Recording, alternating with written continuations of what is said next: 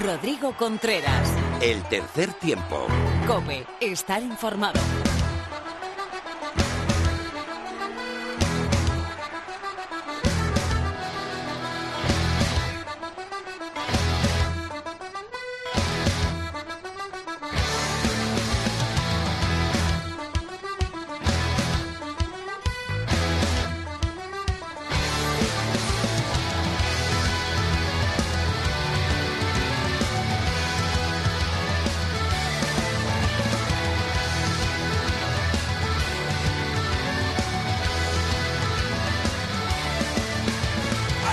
Hola, ¿qué tal? Bienvenido a esta entrega 164 del tercer tiempo. Bienvenido a cope.es. En el capítulo de hoy nos visita un jugadorazo como la Copa de un Pino, tan solo 20 años. Bueno, está ahí, que cumple 21. Lucas Pablos, eh, con el corazón totalmente majariego, con una carrera formada en el club madrileño y hoy en día forma parte del plantel de los Jaguares argentinos y ha estado entrenando y estoy convencido que dará el salto a los Pumas muy pronto. Visita el tercer tiempo de la cadena Cope.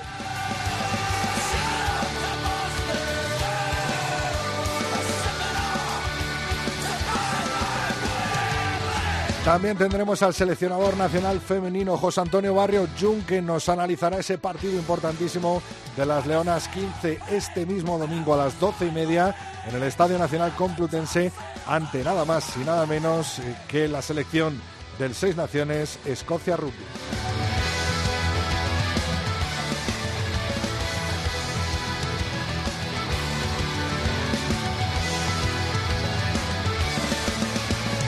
No faltará la actualidad del rugby femenino con Lorena López, la tertulia con Pepe Ibáñez y Miguel Ángel Torres de Tomar Álvarez. Nos hablará de los estados del campo y lo que influyen, si es un campo de rugby eh, artificial, de hierba artificial, de hierba natural o si es un auténtico barrizal. También tendremos el Sin Bin de Phil y ya tengo aquí para leer la actualidad conmigo a Laura Rubio Valladolid. Muy buenas, Laura. Hola, ¿qué tal, Rodri? ¿Cuáles son nuestras redes sociales? Pues en Twitter estamos en arroba 3 tiempo cope. Recuerda que el 3 es con número. En facebook.com barra tercer tiempo cope y nuestro email es el tercer tiempo arroba cope.es. Javi Rodríguez a los mandos de esta nave oval o esta mele radiofónica. Vamos a por la actualidad.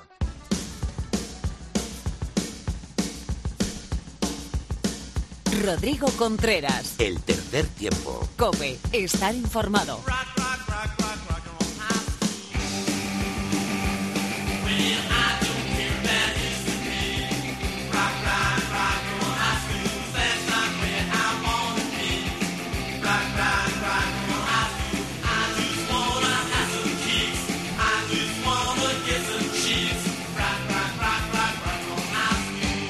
Menuda primera jornada del 2019 en la Liga Heineken. Madre mía, qué partidos. Partido adelantado. Ordicia, Ampordicia asaltó las terrazas del Sanitas Alcobenda Rugby y en la jornada del domingo partidos muy igualados que se definieron en los últimos minutos. ¿Cuáles fueron esos resultados, Laura? Hernani 22, Club de Rugby La Vila 16, Braquesos Entre Pinares 36, Complutense Cisneros 25, Unión Esportiva Samboyana 19, Barça Rugby 22, Vizcaya Guernica 12, Silvestre El Salvador 31, Sanitas Alcomendas Rugby 27, Ampordicia 33 y Aldro Energía Independiente Rugby Club 27, Universidad de Burgos Colina Clinic 31.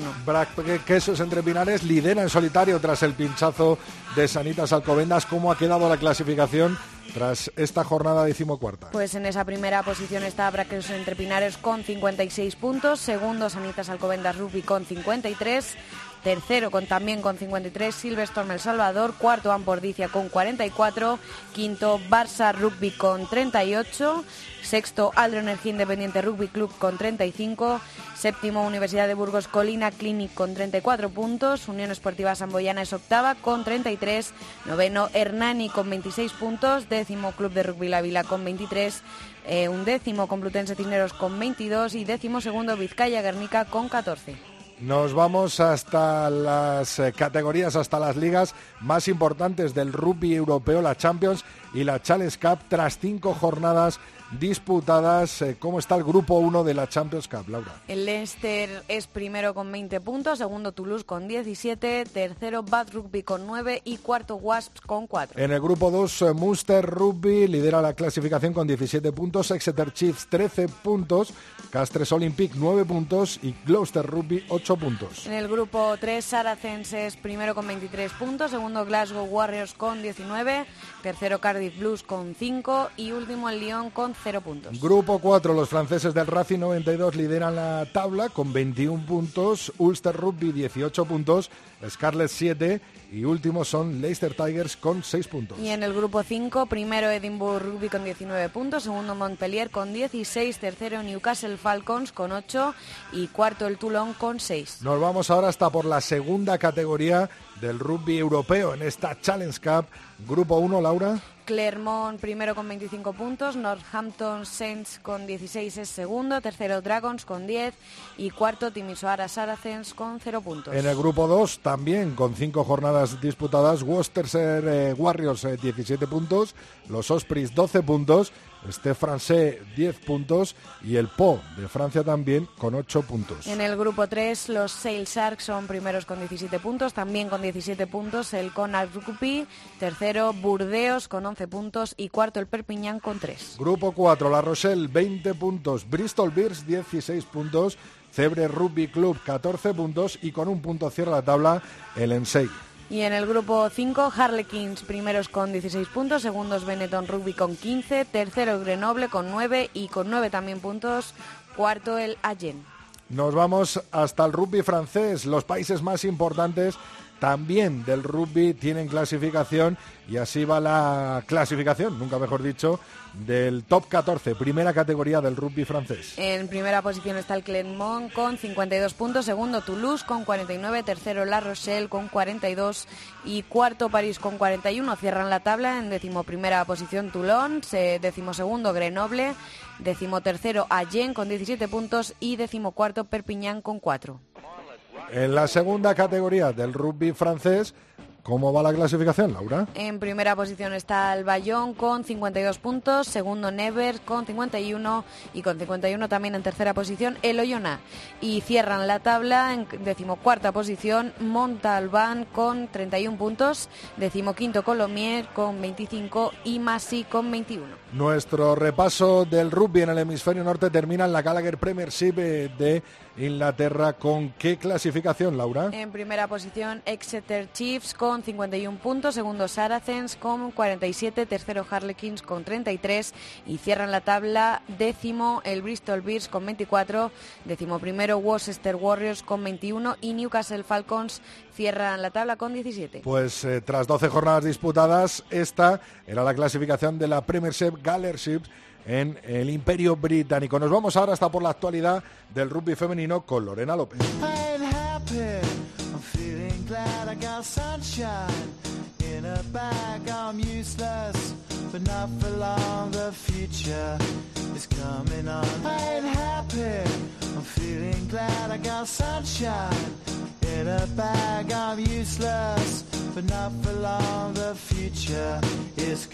Madre mía, qué buen fin de semana hemos tenido y qué buen fin de semana hemos eh, vamos a tener en el eh, rugby femenino. Lorena López, muy buenas. Bienvenida. Muy buenas, Rodri, ¿qué tal? Tremendo fin de y buen dato de publicidad ¿eh? que han tenido las chicas de Iberdrola en Telemadrid.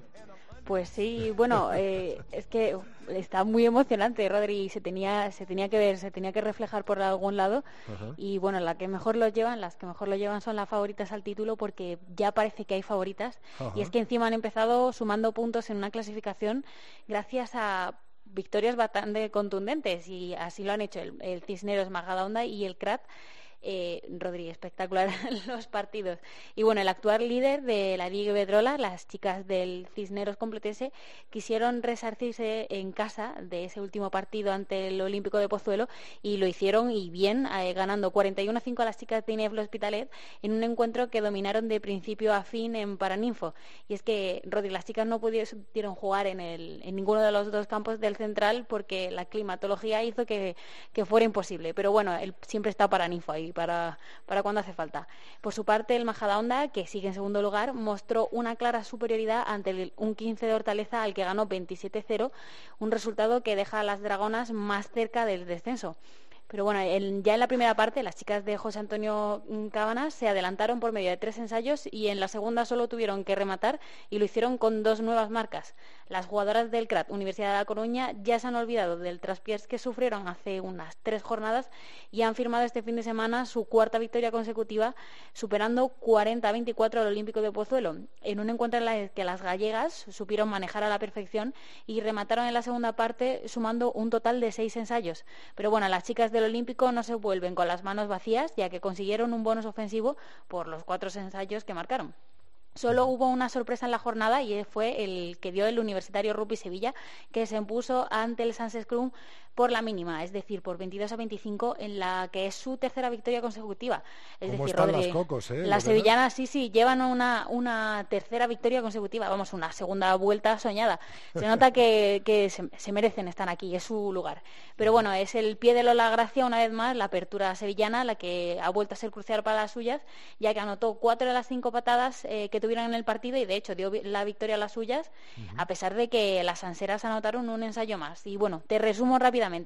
Los marcadores de la jornada número 10 quedan tal que así. El Complutense Cirneros 41, 5 Ineflo Hospitalet, 27 para el Majada Onda, 0 15 Hortaleza, Sanses Crum 22, 25 Universitario Rupi Sevilla, CRAT Universidad de Coruña 40, 26 Olímpico de Pozuelo. Como bien decías, parece que la Liga Iberdrola se va definiendo, va definiendo sus puestos y bueno, tenemos eh, favoritos por arriba y favoritos por abajo, ¿no? Ya era hora de que se definiera un poco Rodrigo, pero bueno, aún así yo no me atrevería a decir quiénes van a ser exactamente los cuatro equipos que disputen los playoffs, porque la cuarta y la quinta posición sigue muy ajustada eh, entre el INEF, el Hospitalet, que está en la cuarta posición, y el Sans Scrum, que está en la quinta, pero ambos tienen 26 puntos. Pero bueno, los que sí que parecen que están más o menos ya claros son los puestos del podio, y es que en la primera posición está el Complutense Cisneros con 39, la segunda Majadahonda con 34 y en la tercera el CRAT Universidad de Coruña con 31. En la parte baja vemos como el Universitario Rugby Sevilla, esta segunda vuelta gloriosa, le aleja de las últimas posiciones y escala hasta la sexta con 21. Le sigue empatado de puntos y en la zona de promoción el Olímpico de Pozuelo y la última posición se la queda el 15 Hortaleza con apenas 10 puntos. Bueno, pues está muy, muy, muy, pero que muy interesante la Liga Iberdrola y emocionante. Hará descanso, ¿no? Este fin de semana, pero tenemos un planazo el domingo, ¿no? Hombre, además el plan perfecto del domingo, porque este fin de semana las chicas del 15, las Leonas, se enfrentan a la Escocia en el central de la Universidad Complutense de Madrid.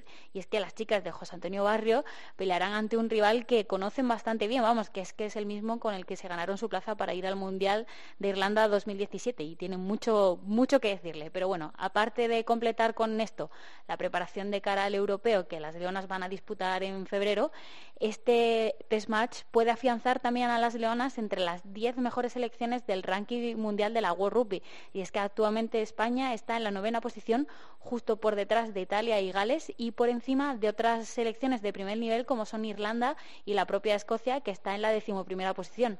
Para la ocasión, Junque, como te puedes imaginar, ha confeccionado una lista de máximas garantías con 24 convocadas oficiales y 4 invitadas, entre las que destacan eh, la vuelta de Anne Fernández y de Lourdes Alameda, que ya han dejado por suerte atrás sus respectivas lesiones.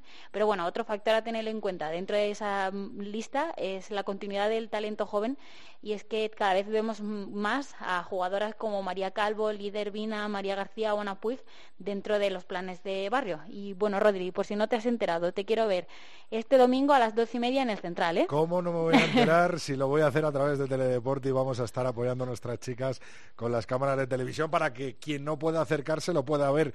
Hay que recordar que es gratuita la entrada y que ahora mismo el mister José Antonio Barrio eh, nos va a dar las claves eh, de este domingo. Muchísimas gracias, Lorena. A ti, Rodri. Rodrigo Contreras. El tercer tiempo. Cope. Estar informado.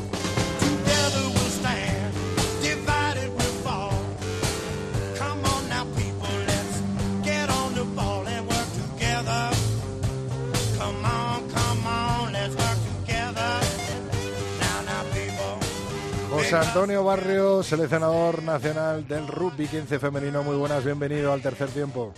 Hola, buenas Buenas tardes, Rodri. Eh, José, eh, ¿cómo se vive esta semana de partido grande? Porque yo respiro ya el, el, ambiente, ¿no? Se puede vivir en la concentración, me imagino, con todas las chicas y con toda la preparación que estáis llevando, ¿no? Bueno, pues efectivamente es eh, con sabor a partido grande, con mucha ilusión y bueno, pues preparando muchos detalles para que el, para que el domingo nos haga un buen partido. Nos acaba de, decir Lorena una buena noticia, la vuelta, ¿no? A, como invitadas eh, de Lourdes y de, de Anne Fernández, ¿no? Anne tras superar esa lesión grande eh, que tuvo, eh, dos piezas que pueden dar mucho, mucho a la selección, ¿no?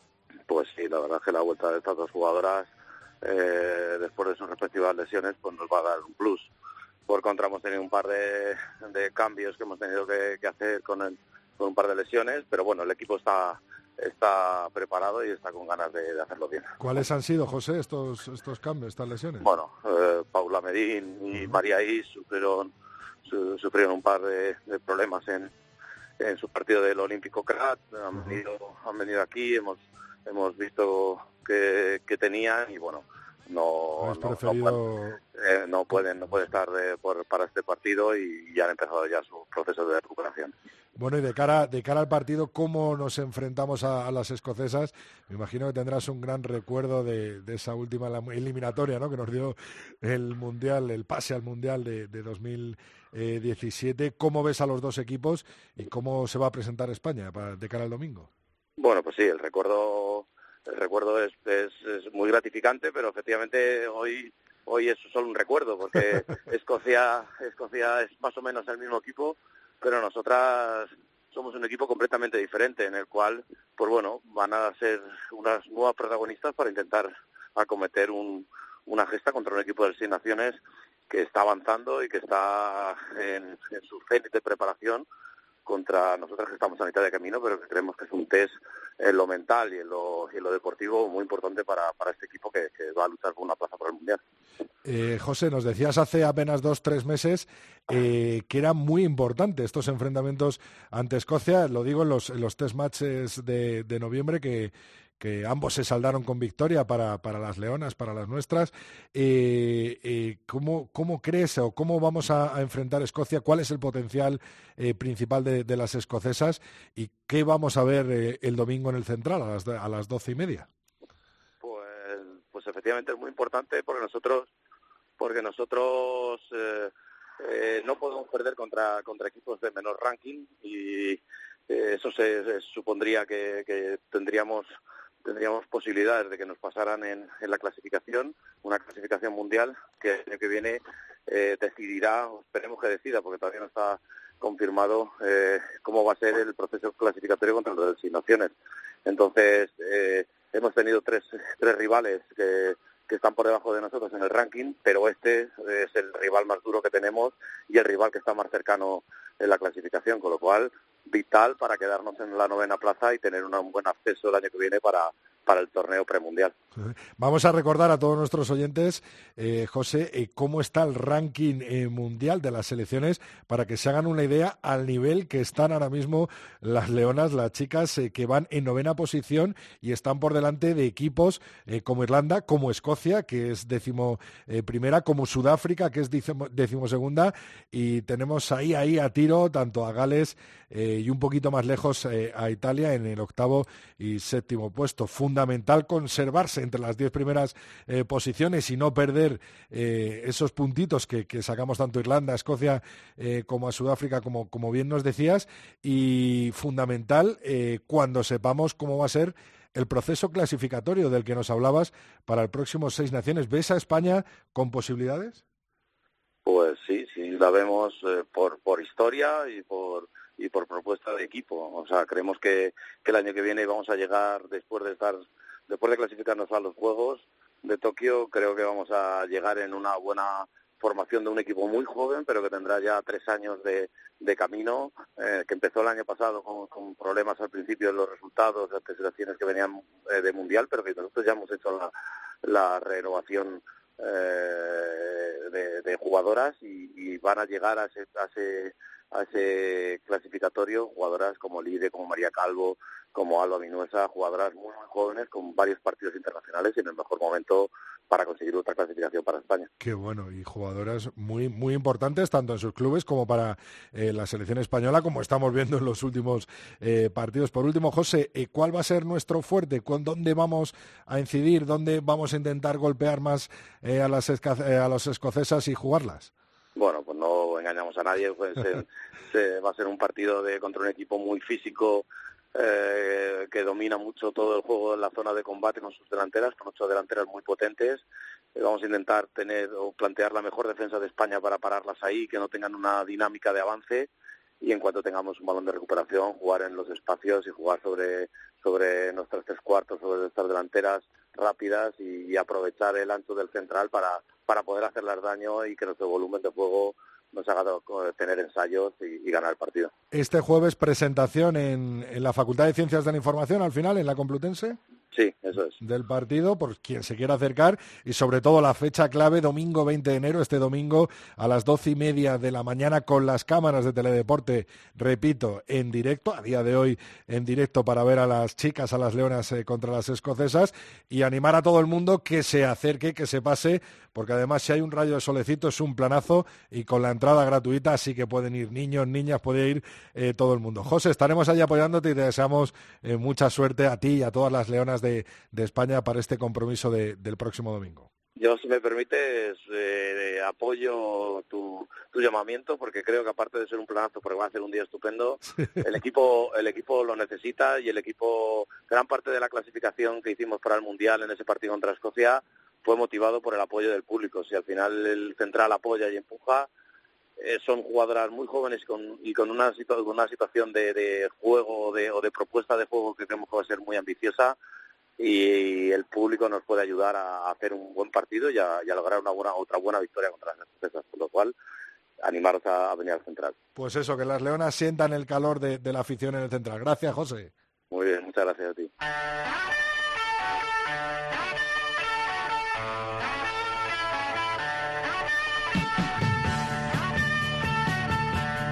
Rodrigo Contreras. El tercer tiempo. Cope, estar informado.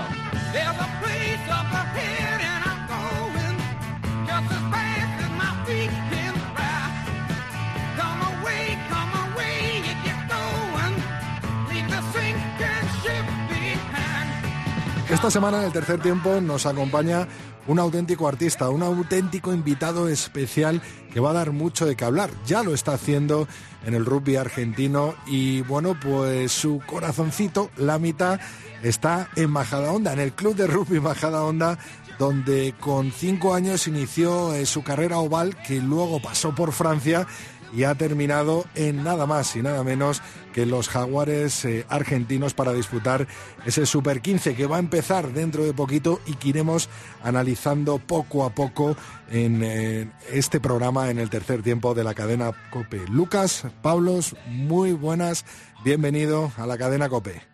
Hola, buenos días, un gusto estar acá. Eh, muchas gracias por invitarme. No sé si, he dicho bien los datos, Lucas, pero eh, Majariego desde los cinco años eh, ha sido Pumita, ha sido León, sub-18, has pasado por Mont de Marsan, ¿no? En unos eh, años en tu periplo francés y encima además has sido campeón de España con la selección de Madrid y ahora Jaguar. Vaya currículum, ¿eh?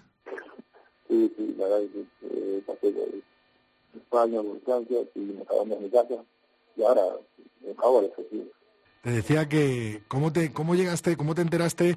Ya habías estado entrenando en, en la disciplina con, con Jaguares, eh, con, eh, has estado también en este pasado eh, verano, en el mes de septiembre, bueno, entrenando también con, con incluso los, los, Pumas, ¿no? Aunque finalmente no fuiste incluido en, en la lista.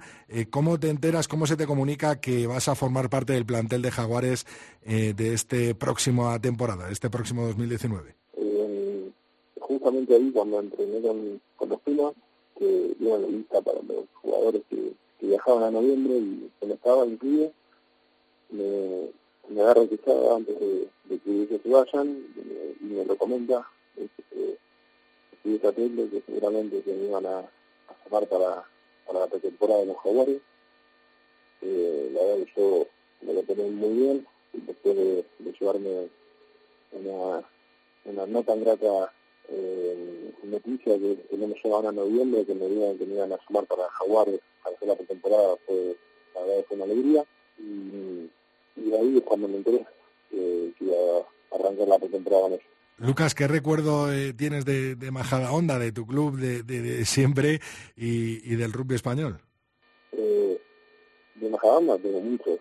Eh, es mi casa, la. Eh, ahora que fui para allá en verano, en, en invierno, vacaciones de invierno, eh, fui al club y, está igual que siempre. Es una cancha hermosa. Eh, la verdad que el, el predio donde está es increíble y, ahí está mi familia, mi familia, de toda la vida, empecé a jugar a radio.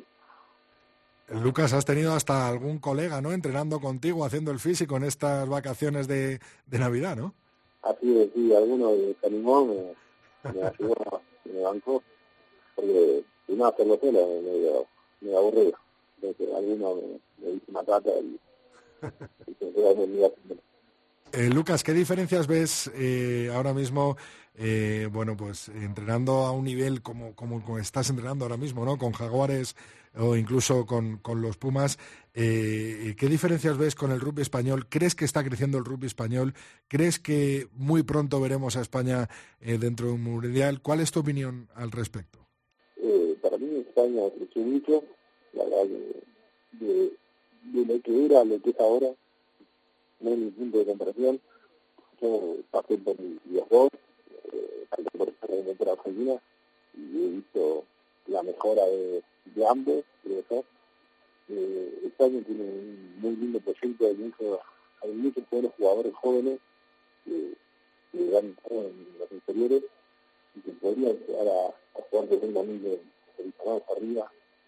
Y, bueno, este año casi clasifican a, mundial, sino fue por una cosa políticamente hablando que no, no corresponde con lo que está juego, pero la verdad que ojalá que lo veamos muy pronto. ¿Te ves en un mundial jugando con los Pumas contra España? Sería bonito, ¿eh? Más sería bonito si jugase yo y jugase mis amigos que están, que están ahora seleccionados con los Leones. sería ¿Qué edad tienes, Lucas? Tengo 20, años y cumplo 21 mañana. Madre mía, bueno, pues felicidades, felicidades de parte eh, del tercer tiempo. 21 años y todo un futuro por, por delante. Eh, ¿Cómo, cómo te, se presenta esta temporada con Jaguares? Eh, ¿Cómo lo ves? ¿Qué equipos ves que, que vais a tener eh, más complicados? ¿qué crees, ¿Cómo crees que va a ser tu papel? La verdad que la temporada de Jaguares es larga, la verdad que son 26 partidos, nada, un poco más de 4 meses y medio, 5 meses, y son muy intensos todos, eh, no hay ningún equipo que, que diga, no, es fácil, a este le ganas tranquilamente, entonces vos tenés que dejar todo en todos los partidos, y con este año de mundial, tanto los Pumas como el resto de países van a referir mucho repara a sus jugadores para que no estén todos cansados, porque ahí se nos puede abrir una oportunidad a a los jóvenes que no es tan común verlos jugar a, a tan alto nivel. Así que espero por lo menos poder jugar de otro partido, que me tengan en cuenta, como creo que me están teniendo en cuenta. Y, y bueno, eh, esa es idea. Lucas, ¿qué te dijo Quesada eh, cuando te incluyó en el, en el plantel de jugadores? Que algo te diría, ¿no? No, en realidad, fue el mismo día que dieron la lista de los jugadores de noviembre, uh -huh. eh, no, él estaba de muy buen humor y, y él estaba en otras cosas, pensando en Puma, viajaba en, tantas otras cosas que no era nada fácil. Has coincidido aquí con, con algunos eh, jugadores, con algunos eh, de las grandes promesas eh, que tenemos en España, como Munilla, como por ejemplo Coque. ¿Conoces bien a esta nueva jornada de jugadores?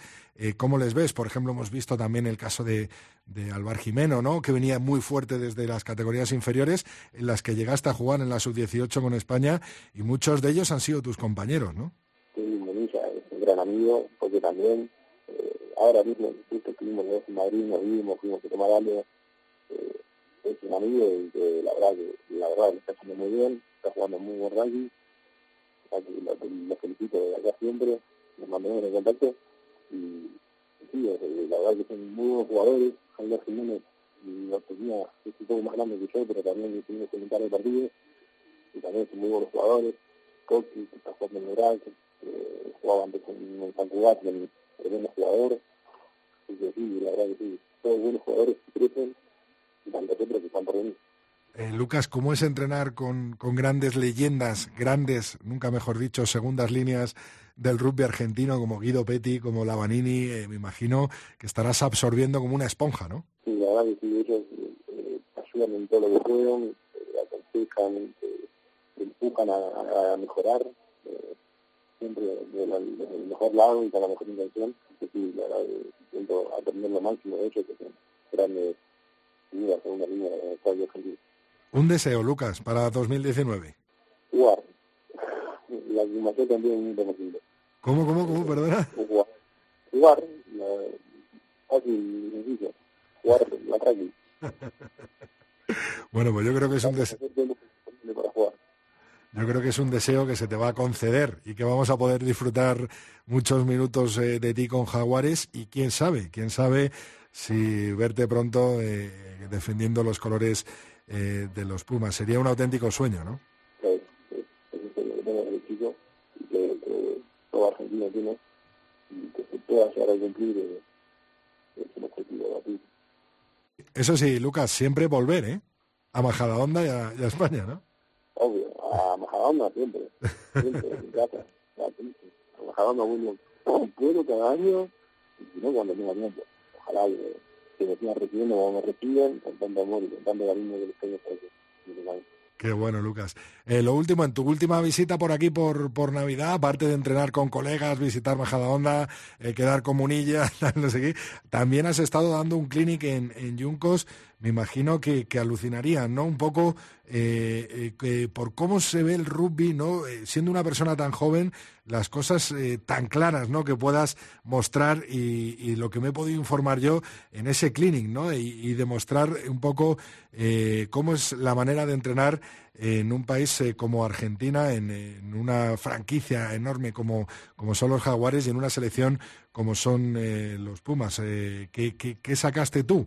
Porque me imagino que la gente que recibió el clinic estaría encantada, pero tú qué sacaste, ¿te ves eh, dando más clinic en, aquí en España? ¿Te ves mostrando un poco todo lo que estás aprendiendo allí y, y volcándolo tanto en tu club, en Majadahonda, como en diferentes clubes españoles?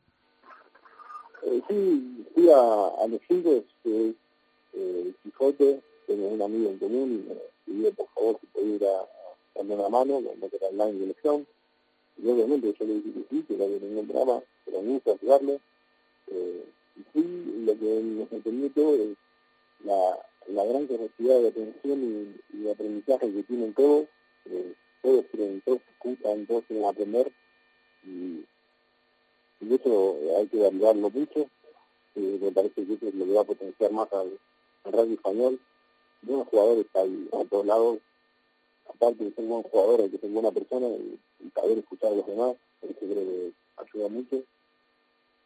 Y, la verdad las ganas de los chicos de entrenar, eso me sorprendió también. Hacía un frío terrible en cinco y estaban todos ahí, incluso los lesionados, vinieron, vinieron a escuchar, así que la verdad muy. Pues eh, Lucas, nos quedamos con esta lección, ¿no? Que para jugar al rugby hay que ser buena persona, hay que saber escuchar para aprender y por supuesto que ponerle ganas como pusieron esos chicos de, del Quijote en Yuncos eh, en tu último clínica aquí en España. Te deseamos lo mejor, te vamos a seguir muy de cerca la pista en esta próxima temporada de, Jaguares y por supuesto que desde aquí me lanzo a la piscina y estoy convencido que muy muy pronto te veremos defendiendo los, los colores de los Pumas. Como siempre lo dicho, volver, volver a tu club, volver a Majadahonda y transmitirnos eh, todo tu buen hacer en el rugby al rugby español. Qué buena falta nos hace para seguir creciendo y para seguir remando todos juntos y empujando en la misma melé. Muchas gracias, Lucas, por estar en el tercer tiempo y un abrazo muy fuerte de España. Vale, un abrazo, gracias. Chao. Adiós.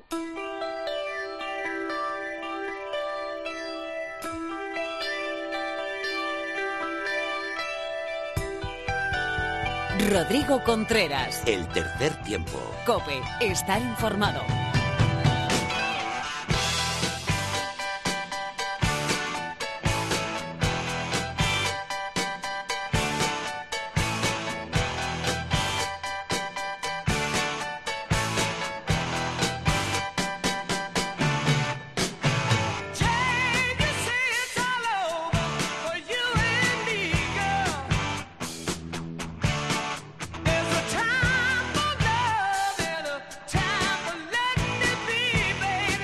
Tiempo de tertulia, muchas cosas eh, que analizar, que hablar, sobre todo ese jornadón de la Liga Heineken que vivimos en eh, este pasado fin de semana y para ello tenemos a nuestros expertos habituales, eh, Miguel Ángel Torres Teto, compañero de Cope Valladolid. Muy buenas, bienvenido al tercer tiempo.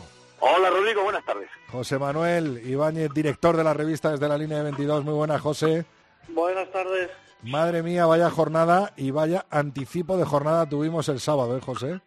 Pues sí, la verdad es que yo escribía una previa en la que decía que era una jornada trampa y, la verdad es que fue una de las jornadas más emocionantes de lo que llevamos de liga, ya por el tropezón o el tiro en el pie que se pega el Sanitas Alcobendas el sábado, pero luego el partido que hace Cisneros en Pepe Rojo, el derby eh, catalán que se decide ahí en un drop en el último minuto, el TMO en San en San Román, eh, la verdad es que una jornada de las que hacen afición.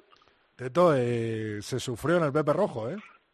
Hombre, que sí se sufrió. Eh, lo definió, lo definió muy bien Diego Merino en la rueda de prensa posterior al partido y dijo que cuando un equipo, en este caso que esos Entre Pinares, se piensa que puede ganar a otro en División de Honor simplemente atacando, pues ocurre que te, que, te encuentras, pues eso, sorpresa hasta el minuto eh, 72, que recordar, faltando ocho minutos, fue cuando el Queso ya metió ese ensayo que le daba victoria en el partido, pero es que Cisneros, por el juego que desplegó en Pepe Rojo, no entiendo cómo está ahí abajo. Es un equipo serio, bien plantado, no da un balón por perdido, son luchadores. Eh, bueno, pues yo lo comenté con el presidente. No, no entiendo cómo podéis estar eh, tan abajo con este tipo de juego que hacéis. Y por supuesto, en Valladolid a más de uno, bueno, pues las amígdalas le dolieron un rato, ¿eh? Un poco, eh, Pepe, el Cisneros, eh, un equipo muy irregular, ¿no? Capaz de hacer grandes partidos. Me acuerdo el partido contra Sanitas Alcobendas también, que no lo puso nada fácil, aunque no fue tan pegado como este de, eh, del Quesos, ni, ni, ni, tantos minutos por encima.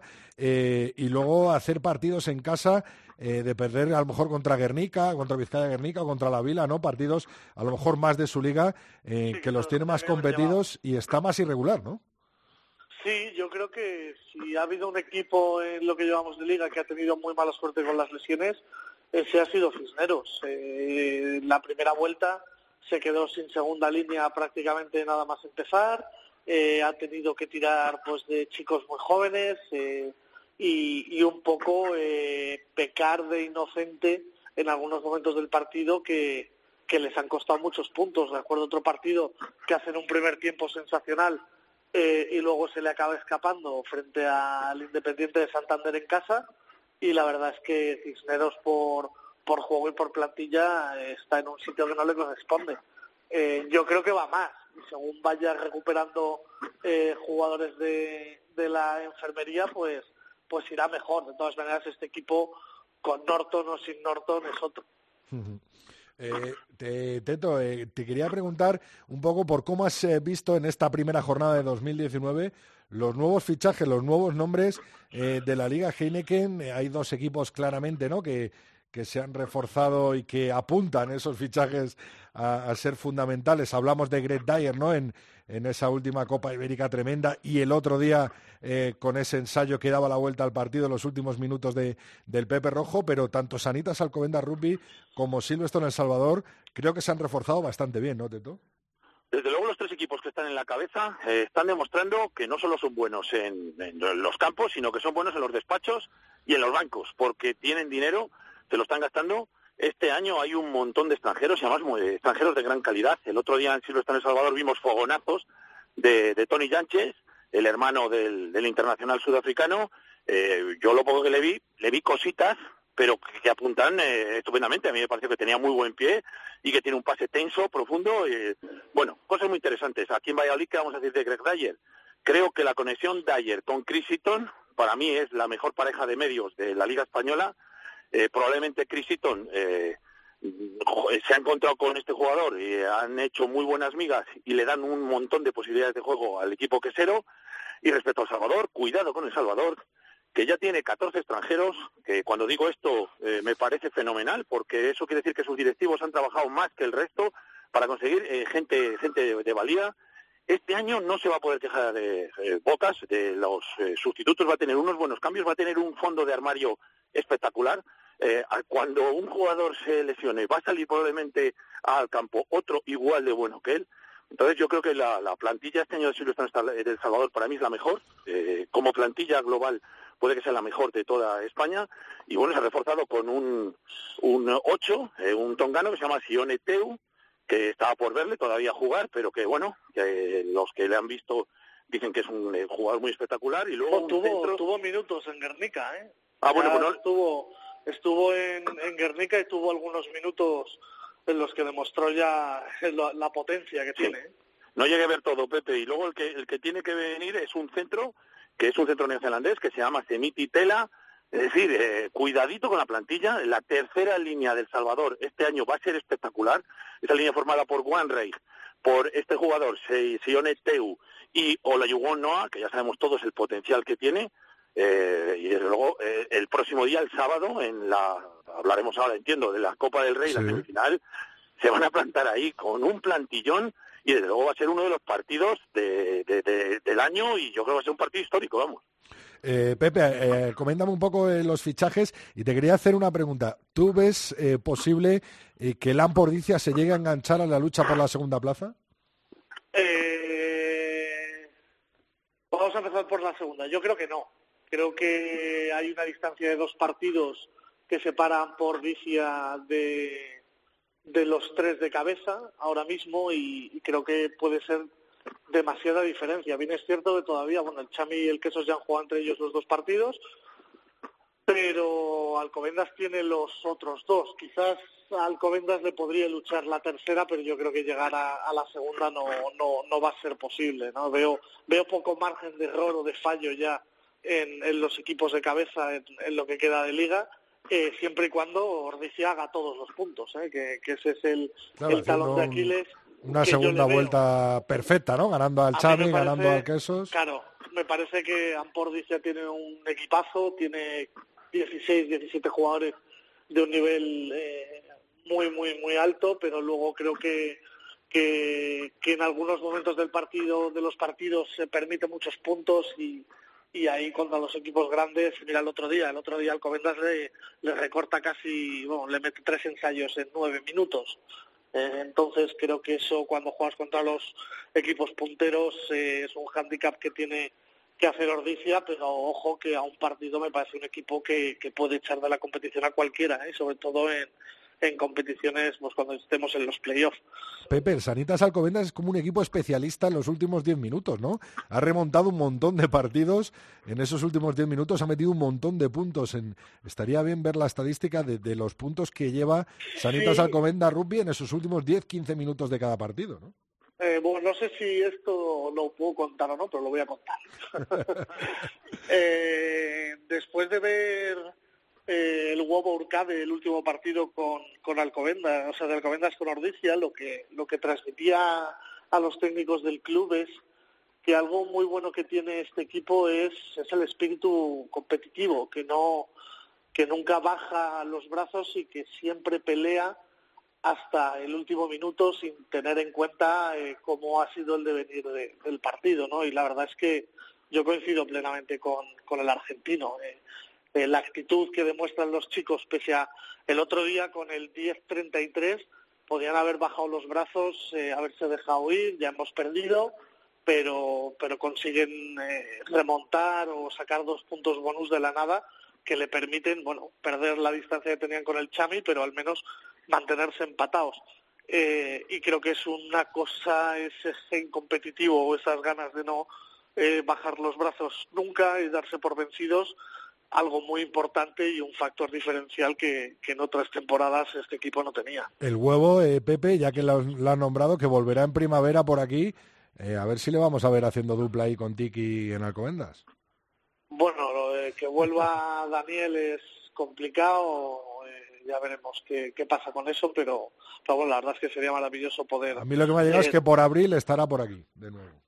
Bueno, no, no, no puedo no puedo confirmarte eso porque eh, depende de muchos factores eh, sería maravilloso eh, a todos nos encantaría volver a verle y, que nos ayudase a, a, tener ese plus competitivo que, que permita pues ganar a los equipos de Valladolid pero pero es algo muy complicado él tiene compromisos es muy difícil es muy difícil bueno, bueno, veremos a ver si aparece por aquí en abril. Tema fichajes. Ojalá, eh, ojalá. Tema fichajes, pues yo creo que el primero que empezó eh, y que estaba previsto fue el BRAC. Creo que hizo dos incorporaciones de un nivel superior. Mauro Genco me parece un pilier superlativo y además ahora con la lesión de Alberto Blanco que va a estar dos meses, va cuando ha tenido que chuparse los 80 minutos lo ha hecho a un nivel brutal eh, y creo que por ahí Merino puede estar muy tranquilo.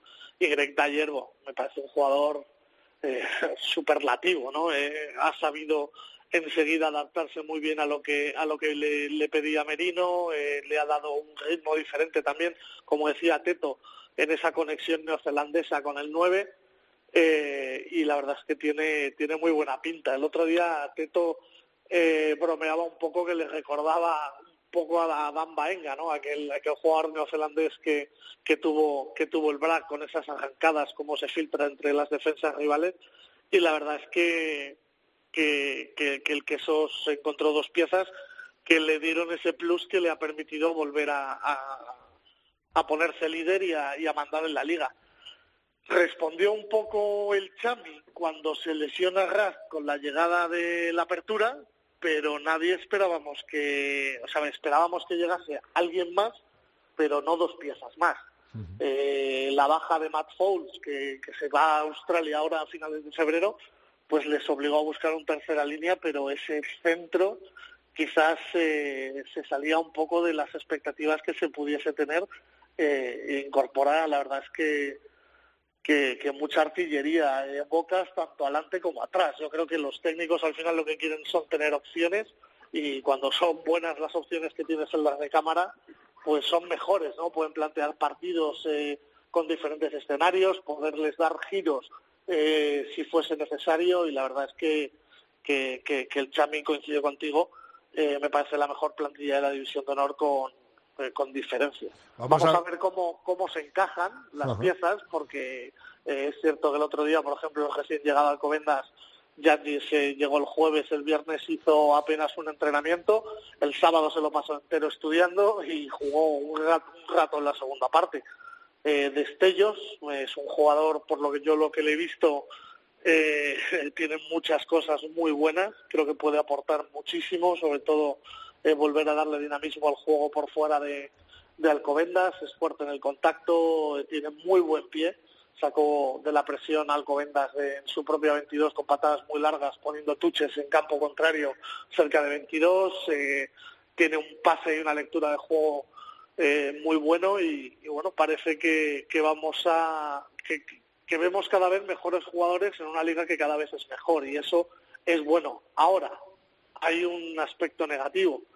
Eh, por ejemplo, el Silvestre del Salvador pierde un jugador de formación, de los que tienen que estar obligados en alineación, como es Matt Fowles, y, firma a dos jugadores eh, extranjeros. Eh, habrá que empezar a mirar las quinielas y a ver si todos los equipos cumplen con el cupo de jugadores de formación obligatorio en todos los momentos del partido. Ojo, ojo que, que pueda haber movida en algún en algún ha partido. Ha habido alguna reclamación este año en el que creo que el Fútbol Club Barcelona tuvo que demostrar eh, la procedencia de uno de los abuelos de uno de sus jugadores en el partido contra el Independiente. Pues a lo mejor empezamos a ver este tipo de reclamaciones más habitualmente, pero vamos, esperemos que, que ahí los técnicos tengan bien eh, estructuradas sus plantillas para saber quién puede estar y quién no en el campo a la vez. Pepe, metiéndonos de lleno ya en, esas semifinales de Copa, dejamos aparcada eh, la Liga Heineken, eh, bueno, eh, durante este fin de semana, dos partidazos tremendos. ¿Ves al Chami favorito en las terrazas? Yo sí, sí, sí. ¿Y tú, Teto? Hombre, yo te voy a decir una cosa. Me encuentro dando un paseo y estoy en la plaza del Salvador de Valladolid. No tengo que decir más. Para mí, claro favorito, el Chami.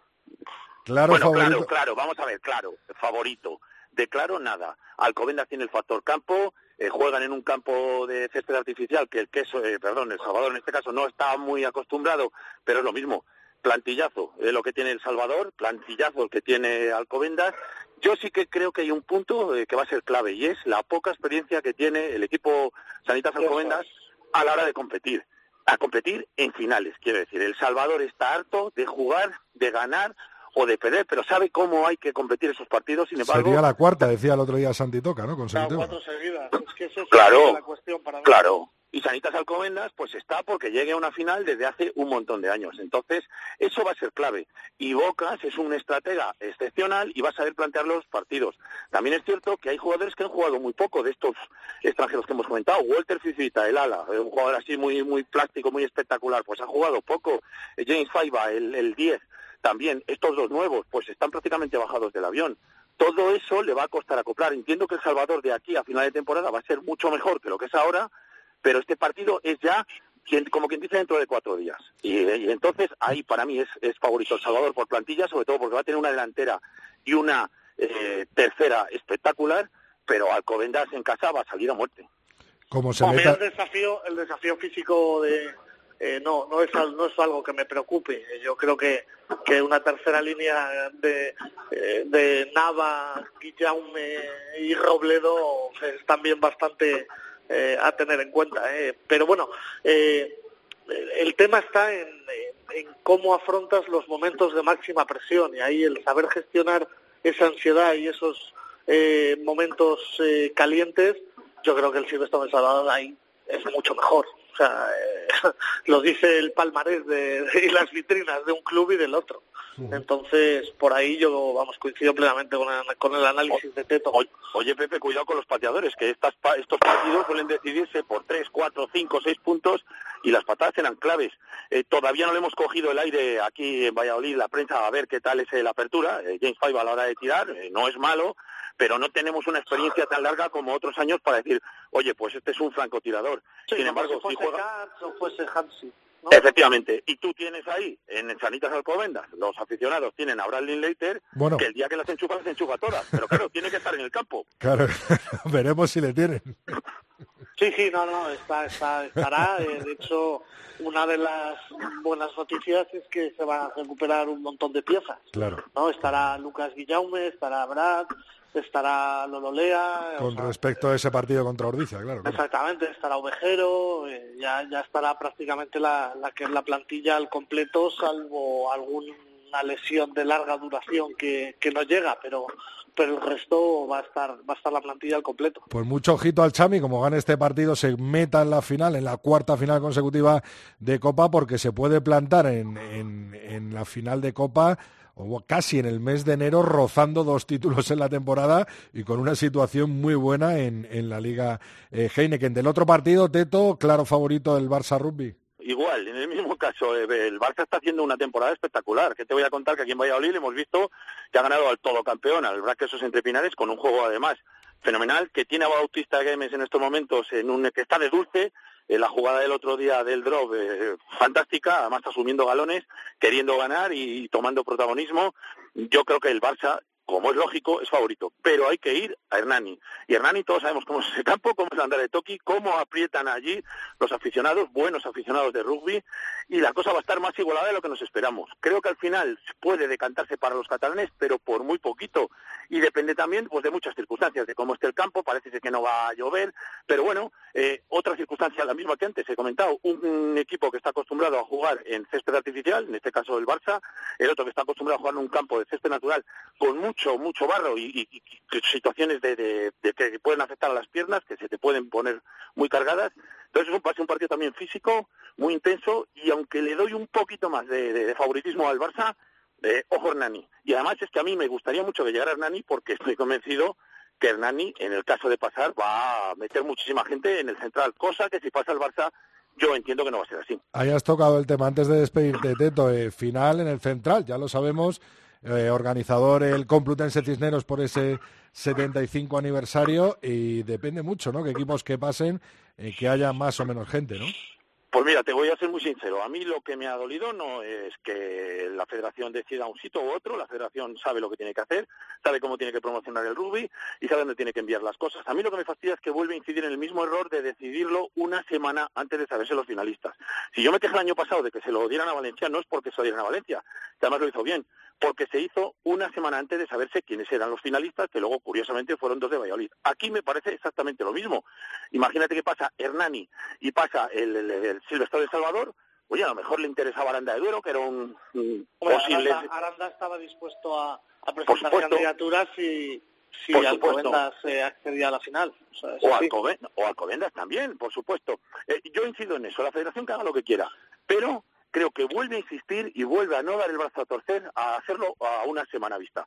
Y respecto a la pregunta que me haces, pues, eh, pues, pues es que es un tema complicado, es un tema complicado y, y bueno, pues en la central creo que va a estar bien, que va a haber gente, no es lo mismo que pase el Chami a que pase Alcobendas, evidentemente, si va el Chami, estoy convencido que van a meter 7, 8, 9, 10 autobuses y lo mismo te meten 3.000 personas, la afición de Sanitas Alcobendas es la que es, y por otra parte, pues lo mismo, el Barça pues tiene una afición más corta, y si es Hernani, que además hace un montón de años que no disputa finales, pues el colorido podría ser mucho más espectacular. Ahí el rugby madrileño debería responder, ¿no? Que también quiere ser partícipe de, la fiesta del rugby español, que es la, final de la Copa del Rey, y, demostrar que puede meter una buena entrada, partiendo de, la base que, que el central es el campo que es y y demás. Eh, a mí que el Cisneros eh, ponga eh, un broche de oro a, su 75 aniversario con la organización de la Copa me parece maravilloso. O sea, y seguramente los colegiales harán un evento a la altura de, lo esperado. a mí tampoco me preocupa que se conozcan los finalistas o no. Me parece que lo único que pita en este caso es el, es el escenario, ¿no? aunque tenga todo el romanticismo del mundo. Eh, dicho esto, hay candidaturas que se han quedado en el tintero. A mí me gustaría conocer si, si, si Valladolid, eh, Rugby ya o el Silvestre El Salvador en solitario presentó esa candidatura, como ha publicado la como ha publicado la prensa local vuestra y, bueno, no sé. a mí no me parece no me parece descabellado que, que la final sea eh, organizada por Cisneros, Si quieres esto lo podemos hablar otro día, pero todo esto viene de cuando en el 2015 eh, gente de, y anterior, en anteriores ediciones, dos equipos vascos les tocó irse al Puerto Santa María, lo cual me parece un despropósito. O cuando eh, a dos equipos vallisoletanos les tocó irse a Villajoyosa. Todo esto ha cambiado a raíz de la del 2016, de la Supercopa del Rey, aquella famosa del Rey, el, aquel copazo que fue una maravilla.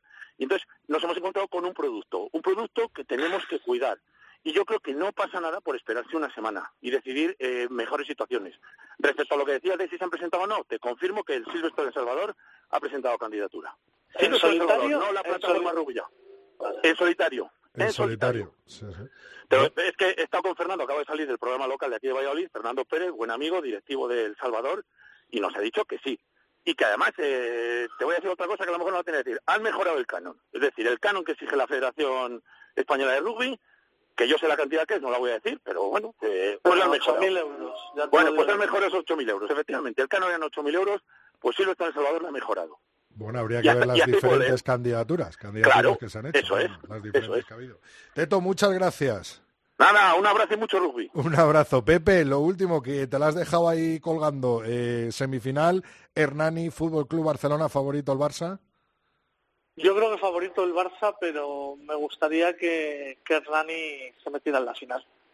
Sería bonito, ¿eh? Sería bonito ver a Hernani en el central, ya sea con... Sí, por, por su modelo, por su forma de, de entender eh, el rugby y demás. En, el último número hacíamos eh, una entrevista con Igor Genúa después de su lesión en, el hombro, de pasar por el quirófano y demás. Y, y, una de las frases que, que él decía es eh, venimos muchos años trabajando muy duro y sin atajos.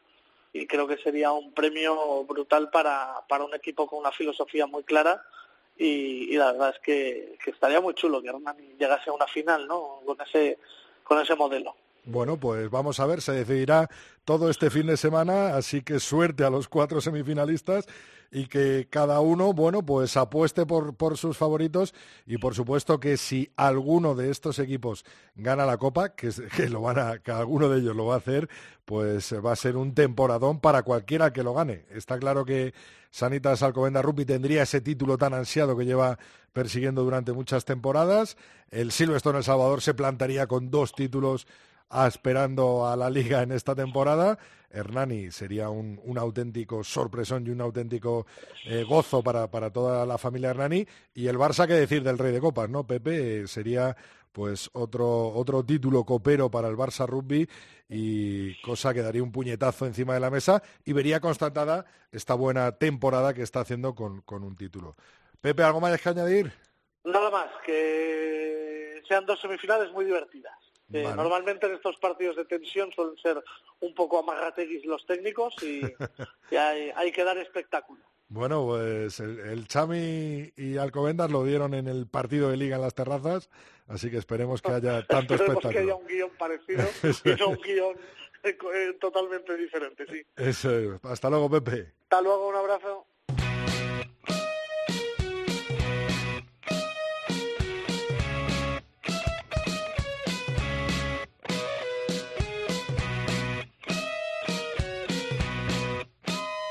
Rodrigo Contreras. El tercer tiempo. Cope. Estar informado.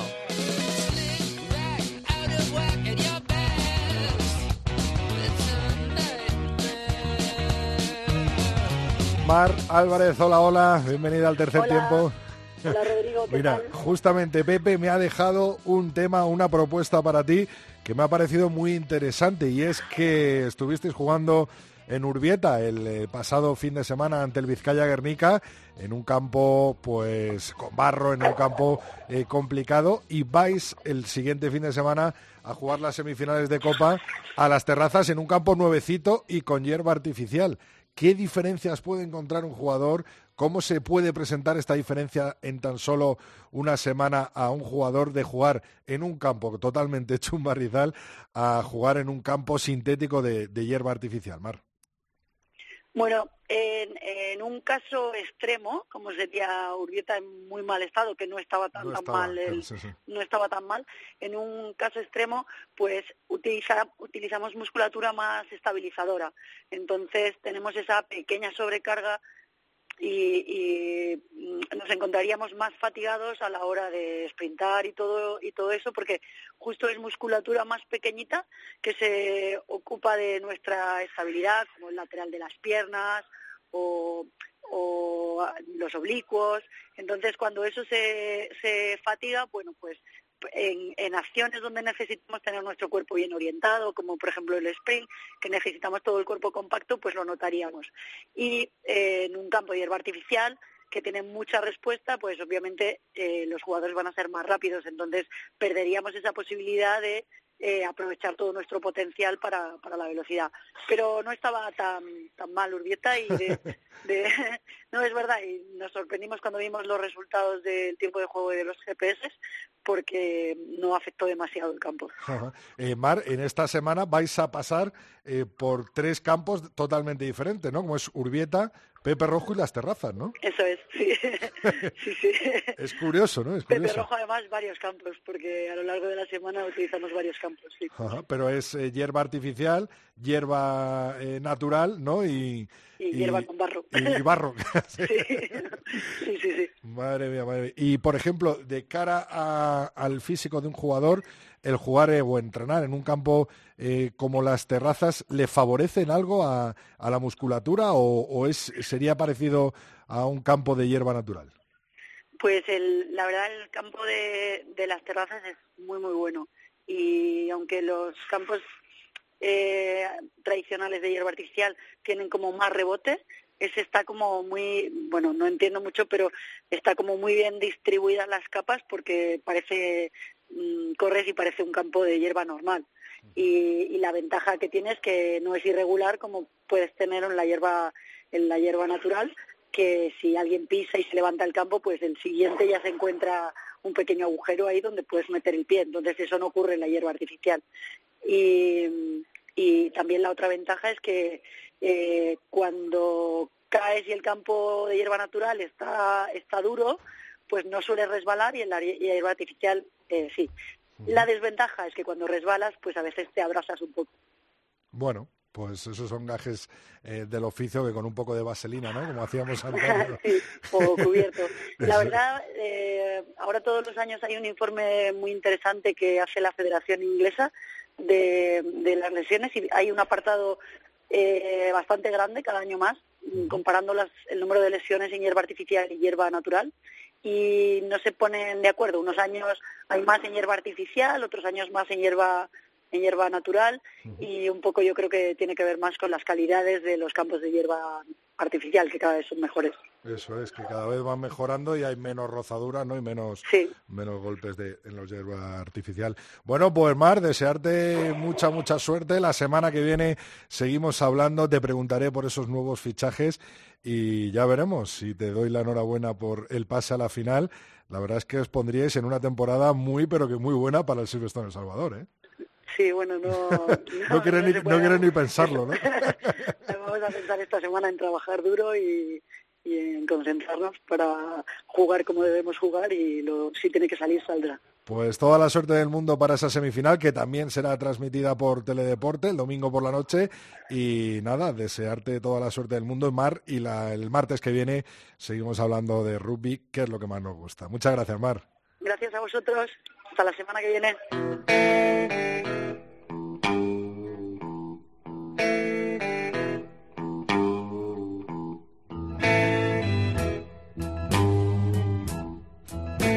Rodrigo Contreras. El tercer tiempo. Cope. Estar informado.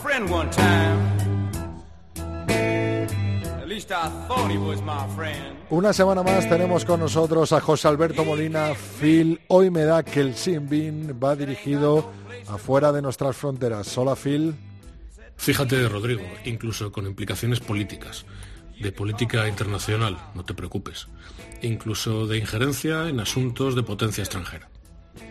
Leí ayer, Rodrigo, unas declaraciones del capitán Springbok, Colisi, muy ponderadas, muy certeras y muy sensatas. Leí también el titular que las anunciaba en un medio español que ya no sabe hacerlo. Titular, digo. Me fui a las originales y ya he dicho que me merecen todo el respeto y que como aficionado estoy de acuerdo. Yo abomino también de las cuotas en rugby, en los boque. Abomino de las cuotas en general, pero esa es otra historia, Rodrigo, otra argumentación.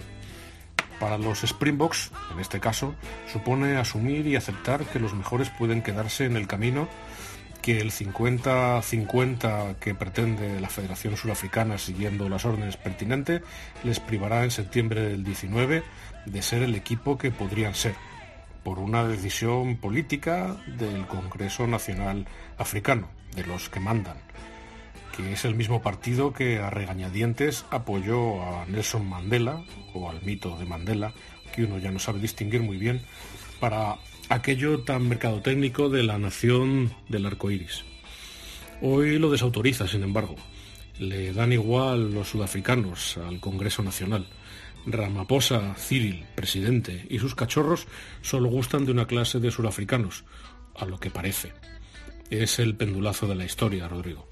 Ahora bien, aun otorgándole mi bin, lo comprendo. El deporte, el rugby, no es más grande que la sociedad que lo sustenta. Mandela lo usó circunstancialmente para lo suyo. Lean a este, a este caso las memorias eh, del propio Mandela y luego, muy luego, si quieren, a John Carlin. Ahora lo usan eh, para otros menesteres sus sucesores. De nuevo, es imposible, por tanto, sustraer el nivel deportivo de un país como Sudáfrica, de una selección nacional como los Springboks, de las realidades circundantes. No lo apruebo, simplemente lo constato. Y sin embargo, qué pena, Rodrigo, por no ver a los africanos dar lo mejor de sí mismo en los meses venideros y en la Copa del Mundo del Japón, si es que al final ese 50-50 que decía se confirma. En fin, Rodrigo, Sig Transit, Gloria Rugby. Pues como no podía ser de otra manera, este Sinbin termina con el latinajo de Phil, experto latinero, que no es latino en el tercer tiempo de la cadena eh, Cope. Muchísimas gracias, Phil. El martes que viene, un nuevo Simbin de José Alberto Molina en el tercer tiempo.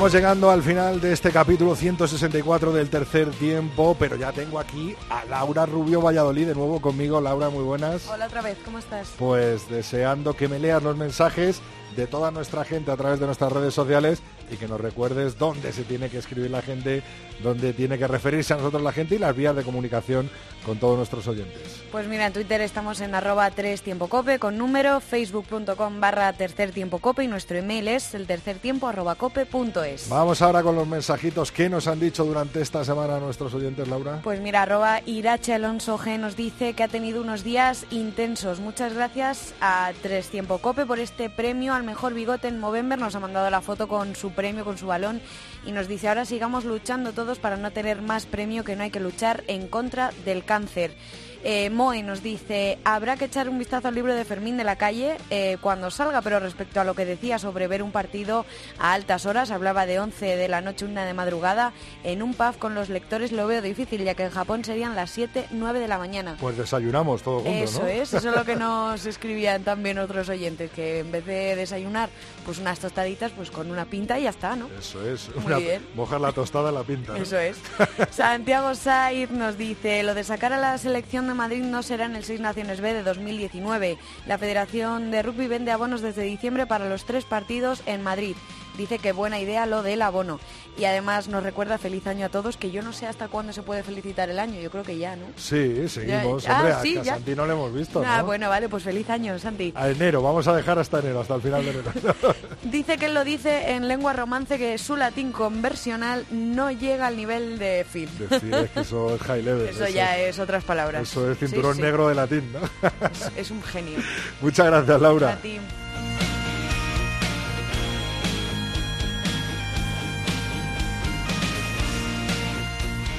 Bueno, recordándote que este domingo a las doce y media, entrada gratuita en el Estadio Nacional Complutense, el central de la Comunidad de Madrid, jugarán las chicas ante Escocia en ese test match, eh, bueno, pues que será muy importante y que será televisado. Así que esperamos eh, encontrarnos tanto en el central o si no, si es de fuerza mayor que no te puedes pasar, pues en la televisión con Teledeporte. Vamos, Leonas, por supuesto, y tendremos también esas dos pedazos de semifinales de Copa del Rey que darán a los, a los finalistas de 2019. Hasta aquí ha llegado este programa 164 del tercer tiempo. Te espero el martes que viene con mucho más oval, mucho más rugby en cope.es. Rodrigo Contreras. El tercer tiempo. Cope. Estar informado.